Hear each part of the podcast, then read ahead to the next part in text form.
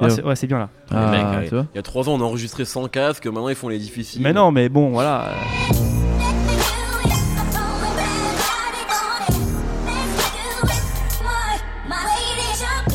Bonjour, bonsoir à tous, c'est Mehdi Maizy, bienvenue dans le 36e épisode de No Fun, votre podcast musical hebdomadaire, toujours enregistré au Tank. En 2013, le monde du rap découvrait Young Thug avec Stoner et Danny Glover, deux hits surpuissants qui ont immédiatement fait de lui l'une des attractions principales de ce gigantesque et divertissant rap-jeu. Près de trois ans plus tard, le bilan est mitigé. D'un côté, Young Thug est devenu une figure pop incontournable, Collaboration avec Jamie XX, couverture de magazine en pagaille, excentricité vestimentaire qui ont fait le tour du monde, embrouille avec Lil Wayne, son idole de jeunesse, et surtout, cette photo mémorable avec Elton John. De l'autre, Young Thug a été ultra productif mais n'a pas encore sorti le projet définitif qui était censé mettre tout le monde d'accord. Slime Season 3, dernière mixtape en date, confirme en tout cas que la formule Young Thug est toujours aussi efficace. Le rappeur est-il capable d'aller plus loin que ça? On en parle aujourd'hui avec Aurélien Chapuis. Salut. Ça va Nemo? Ça va et toi? Et Nico. Salut les gars, La forme hyper cool. Magnifique. Young Thug, c'est tout de suite. Got my baby with me, you know. Yeah, she get what she want, she want. I remember the way that get high. I'm so high. Look up, baby, then say goodbye. My tie, she no longer cry. Look you in your eye and tell you that I know she living for a nigga, dying for a nigga. I whip that pussy with no boulders, jumping all a nigga. That pussy look just like a cut, a soaking cut, little nigga. Yeah, I'm a freak. On vient d'écouter un court extrait de Worth It, la plus belle chanson d'amour de l'histoire des chansons d'amour. Ah, c'est acté ça. Présente, c'est acté, c'est acté aujourd'hui. Euh, présente sur son dernier projet Slime Season 3. Euh, alors, première question, question très simple, messieurs. Qu'est-ce que vous avez pensé de ce projet qui, est la, la- qui a clôturé la trilogie des Slime Season qu'il avait commencé euh, plus tôt en 2015 J'y vais Vas-y, Ah, Nico. vas-y. Tu me Nico. regardes dans les yeux là. Je te regarde dans les yeux. Euh, bah c'est cool. Après, à titre personnel, euh, c'est pas le Young Thug que je préfère, euh, celui de Slime Season 3, euh, et celui des Slime Season en général en fait. C'est euh, c'est le Young Thug euh, qui est plus, plus immédiat, on va dire, plus up tempo souvent. Là, l'extrait qu'on vient d'entendre, c'est pas le cas, mais la plupart des titres, euh, ils sont voilà, c'est des titres qui Plus sont en fait faits pour pour faire pour devenir des singles euh, accessibles et qui, Ouais. qui peuvent plaire, plaire au plus grand nombre. Et de toute façon, le, le label de Young Thug 300 est très transparent avec ça. Les Slime Season, c'est en gros euh, des, des paquets de morceaux qui sortent en espérant qu'il y ait un single qui sorte du, du truc pour que euh, Young Thug ait des titres qui apparaissent dans les billboards. euh, pour qu'en fait euh, en faire une figure un peu plus familière qu'elle l'est déjà Avant- de balancer les vrais singles à la Fetty Wap exactement ouais, comme ils ont fait avec Fetty Wap D'ailleurs, les, les Slime Season, de toute façon, c'était arrivé au moment où il y avait eu cette fuite incroyable d'une centaine de morceaux. Et je crois Ouais. que c'est un peu la réponse, ouais, parce qu'il y a certains des morceaux qui avaient fuité Ouais. qu'on retrouve carrément euh, sur les Slime Season. Mais- euh, ouais, et même en plus, ce qu'on voit, c'est que par exemple, le Slime Season 1 et 2, il y a plus de 20 morceaux sur les ouais. deux trucs. Et Là, il y en a que 8. Et en gros, il y a, il y, a 20, euh, il y a 20 leaks. Et au milieu, il y a un titre inédit qui Mm. devient le single après, qui est le morceau clippé.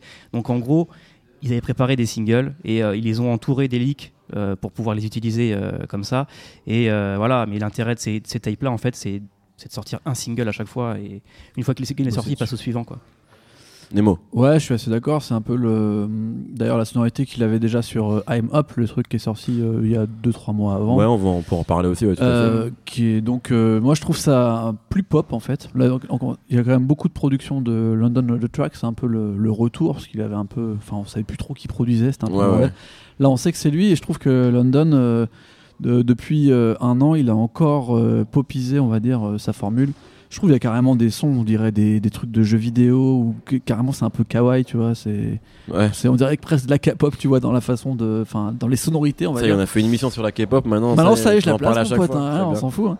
Mais tu sens qu'il y a ce côté un peu genre euh, le rendre encore plus accessible, euh, avec vraiment des grosses productions, comme, comme disait Nico, mais euh, sans qu'il y ait vraiment un éclat où on se dit ah ça c'est. Enfin en fait c'est exactement ce qu'a dit Nico avant. Je pense qu'ils sont moins sur la recherche d'un d'un seul single pur et génial comme il a pu y avoir à l'été 2014 tu vois avec Rich Gang ou avec All About Lifestyle, Money où ça c'était vraiment les trucs dès que les gens l'écoutaient en une fois c'était genre euh, voilà c'était le tube de l'année point là on n'est pas sur les tubes de l'année on est plus sur euh, une énergie constante euh, Pour préparer qui- le terrain. Quoi. Ouais, et puis qui redescend jamais en fait. Vraiment, Mhm. là par contre, ce qui est fort, c'est que euh, si on pouvait comparer par exemple avec euh, Future par rapport à ce début d'année, je trouve que ça devient presque la- l'anti-Future en fait. C'est-à-dire que C'est-à-dire, ouais.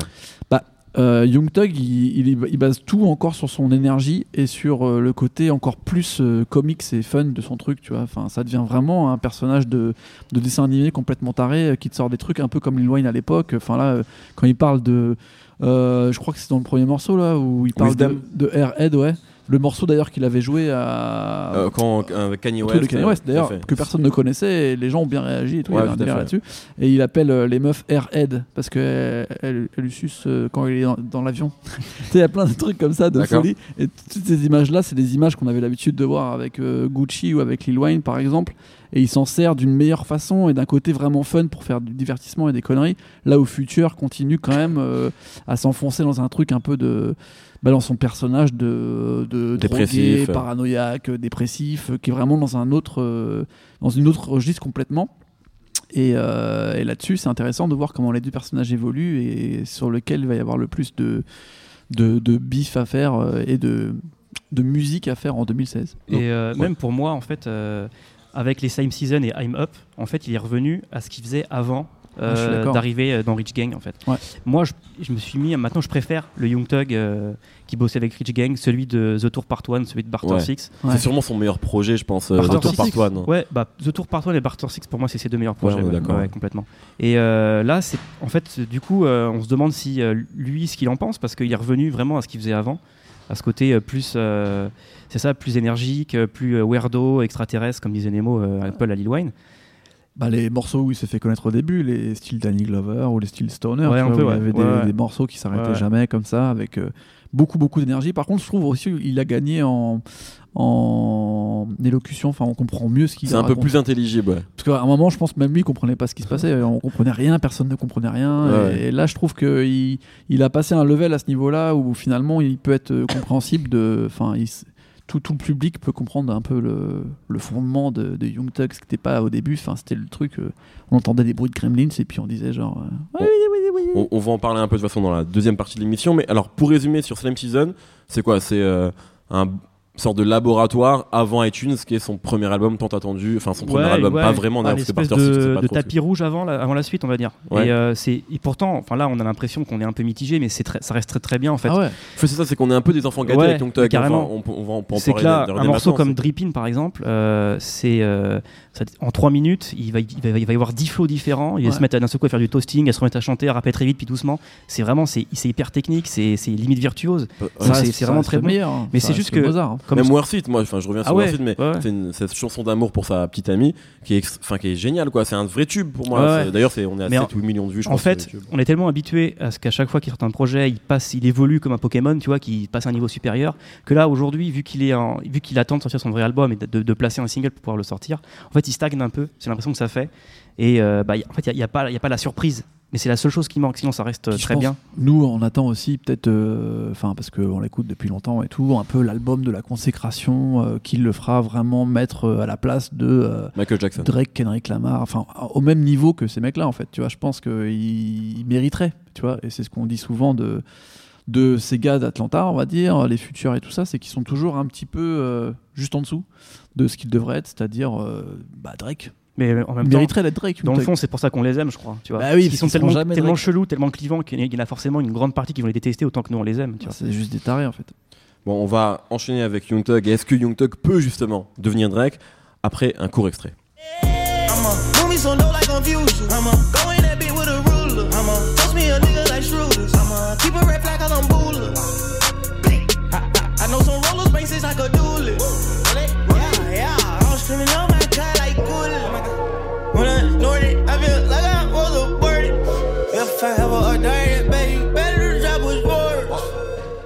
Young Thug, euh, justement, euh, si on parle de. On dit qu'on écoute Young Thug depuis un moment, euh, depuis, moi en gros depuis 2013, euh, vraiment quand. Ouais. Même s'il a commencé à rapper bien avant.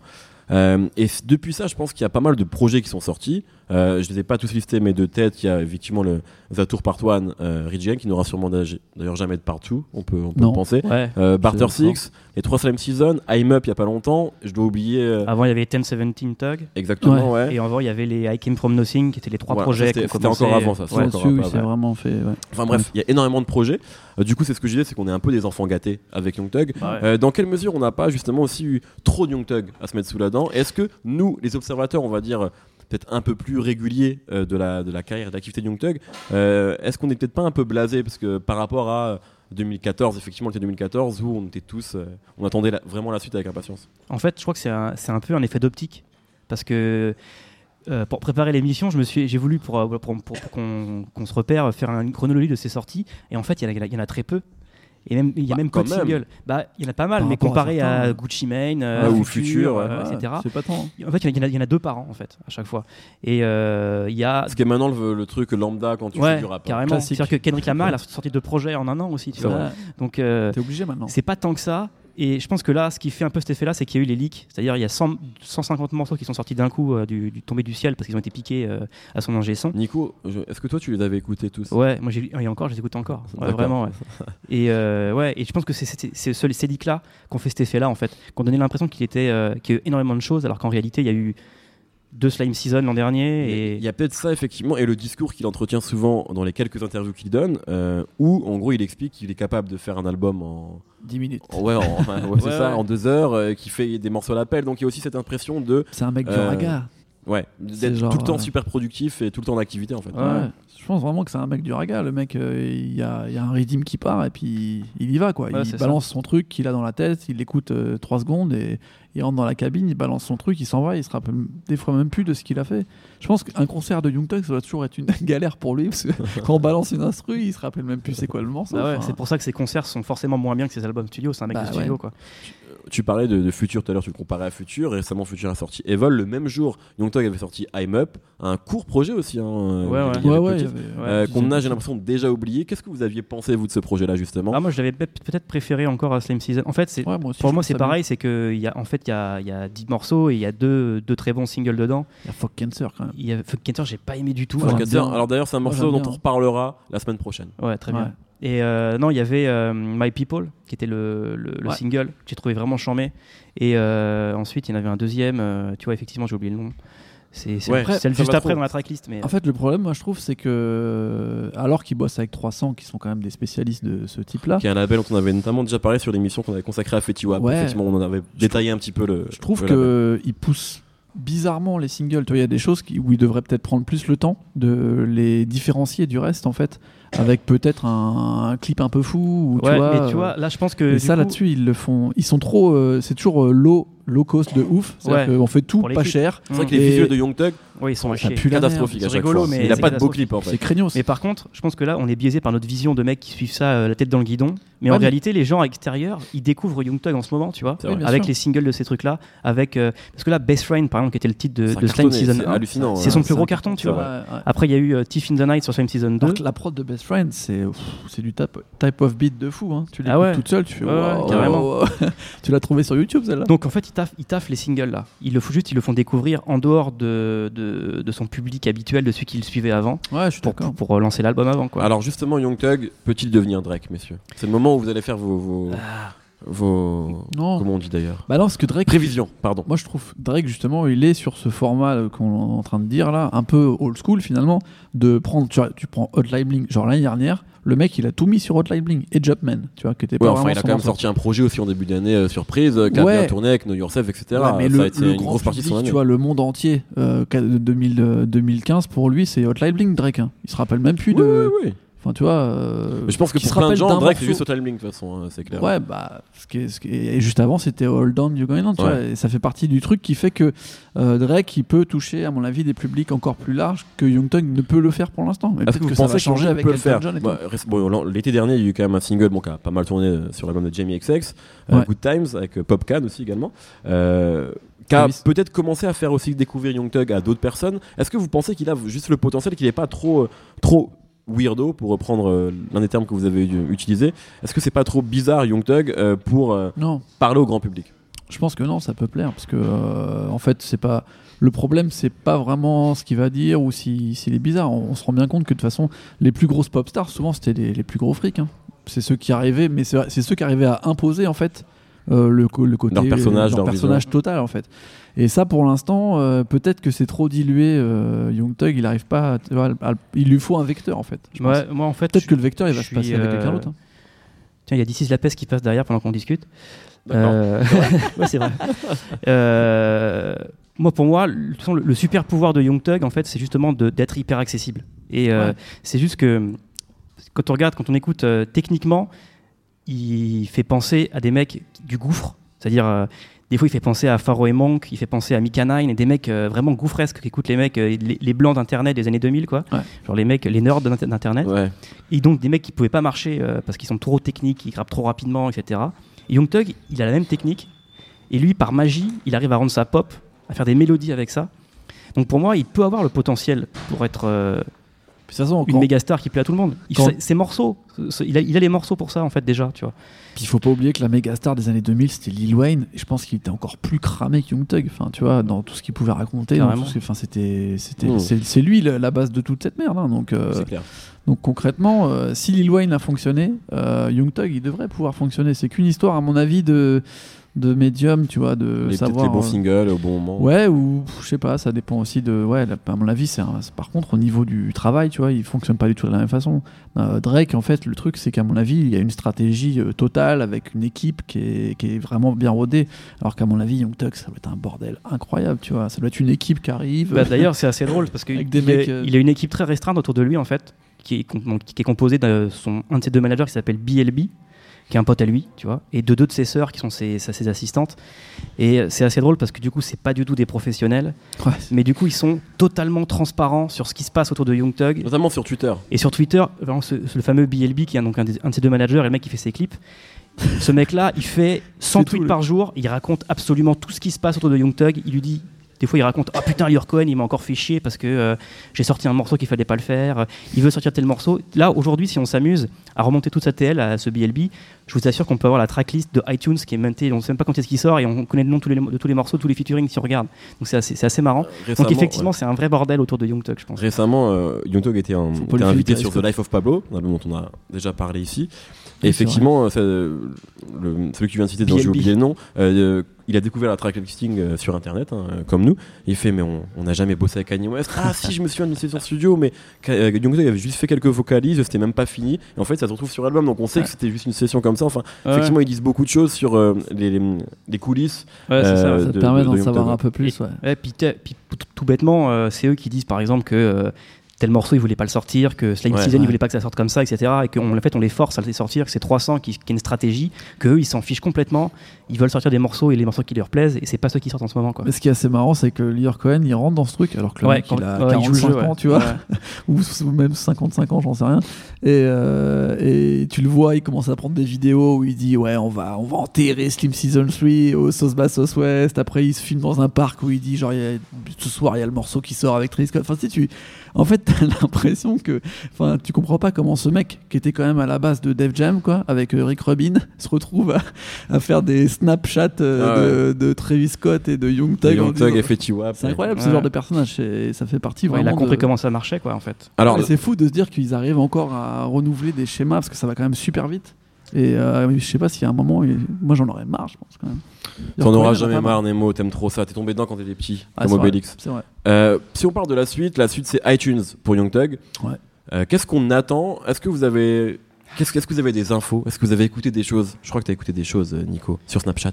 Ouais, bah en fait. c'est euh, fait, fait moderne. On Ouais, c'est moderne. sur ouais. Snapchat. Bah, du coup, ouais, tu, en fait, tu- vous suivez les deux sœurs de, de Young Thug sur internet et vous, avez, vous entendez les bouts de morceaux sans arrêt. C'est une catastrophe pour eux. Et euh, en fait, euh, pour iTunes, il y a deux choses. Il y a ce que j'aimerais que ce soit et ce que je pense que ça va être. Euh, Alors dis- dis-nous les deux. alors les deux. Moi, ce que j'aimerais que, je- que ce soit, c'est que ce soit un truc dans la, dans la lignée de Rich Gang, en fait. Le Young Thug que je préfère, c'est celui qui est crooner, un peu euh, Sammy Davis- Sammy Davis Jr., qui se met à, il change de flow toutes les, toutes les, toutes les deux mesures, il termine toutes ses lignes avec une mélodie différente, et euh, limite il est un peu cabotin, tu vois, genre euh, tout, très lent, etc., avec des prods qu'on n'entend presque pas, qui sont sous-mixés par rapport à la Barter voix. Six. Un peu Barter Barter Six. Six, ouais.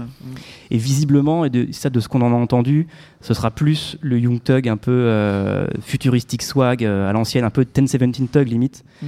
Et des fois, euh, les, même les bouts qu'on entend, on se demande si c'est pas des morceaux qui sont vraiment très vieux. Euh, euh, J'ai oublié les titres des morceaux. Il y a un truc genre Super Bowl Ring euh, qui sonne vraiment comme un truc qui aurait pu sortir il y a 2-3 ans. En fait, un- ça- on a un peu l'impression de retrouver l'époque Danny Glover, Stoner en fait, limite, en Moi, plus pop. pense- Mais en même temps, il a aussi vu que.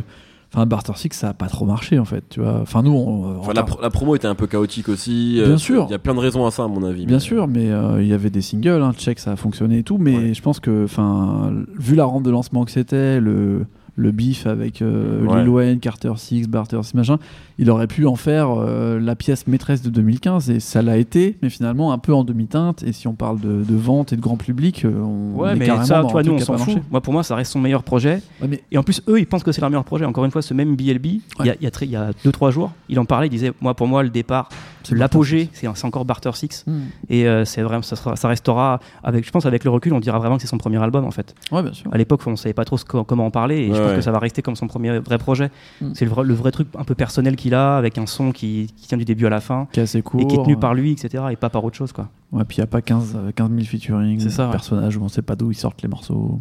Bon, merci à tous les deux. Alors, on attend avec une grande impatience iTunes qui devrait sortir cette année, probablement. Ça devrait sortir en mois d'août. euh, A priori, 2015, cet été, ouais. normalement. ouais, ouais. Donc, si En fait, il y a une un tournée qui commence en mai, euh, pour, a priori, qui sera la rampe de lancement pour l'album. Mais en fait, encore une fois, ils attendent qu'il y ait un single qui rentre en billboard pour sortir le disque. Ouais. ça Donc, dépend euh, d'Elton John, je pense. on attend ça. Euh, traditionnellement, dans l'émission, je vous demande un coup de cœur, en lien ou pas avec le sujet. Ça peut être un disque, un morceau, un film, ce que vous voulez. Je commence avec toi, Nemo.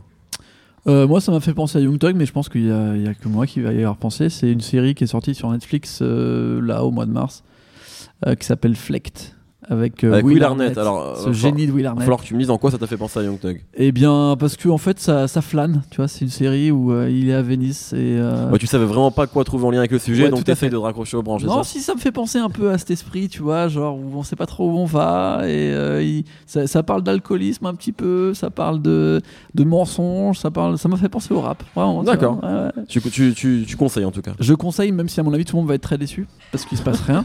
Clairement, il se passe rien. Mais on le voit, on le voit se balader en vélo euh, pendant des heures dans, dans Venise et ça, ça m'a plu. Très bien. Ça s'appelle Flect. F-L-A-K-E-D. Ouais, ouais. Et c'est sur Netflix. Et bah, du coup, je vais prendre une série, moi aussi, en coup de cœur, qui n'a absolument rien à voir avec Young Thug. Ça s'appelle Eleven 2263, je crois. C'est, en fait, c'est le jour de la mort de JFK. Et euh, c'est une Ah, série avec James. Franco, qui joue le rôle d'un prof de- d'anglais, qui retourne dans le passé, parce que lui vient de 2016, dans le passé pour empêcher le meurtre de JFK. C'est Code Quantum en fait. En fait, c'est Code Quantum. Et c'est exactement. bah bravo. Et euh, c'est en fait c'est inspiré d'un bouquin de Stephen King. Et euh, c'est en, je crois, en 8 épisodes. Le, sept- le septième est sorti hier. Et c'est pas mal. C'est vraiment cool. C'est sur bien. quoi ça? C'est sur Ubu. Donc il faut le télécharger illégalement pour le voir en France. Non, mais ça a été acheté par Canal Plus par contre. Ça va. Ah, Très bien. Eh bien écoutez, merci messieurs. Notre temps est écoulé. Euh, on a parlé de Young Thug parce qu'on aime beaucoup Young Thug. On attend iTunes avec impatience. Merci à Jules, à la technique. Merci au Tank pour son accueil chaleureux. Retrouvez-nous tous les vendredis sur SoundCloud, iTunes. On s'appelle No Fun à chaque fois. La semaine prochaine, nous parlerons du revenant du rap américain, le légendaire Boozy Badass. À la semaine prochaine.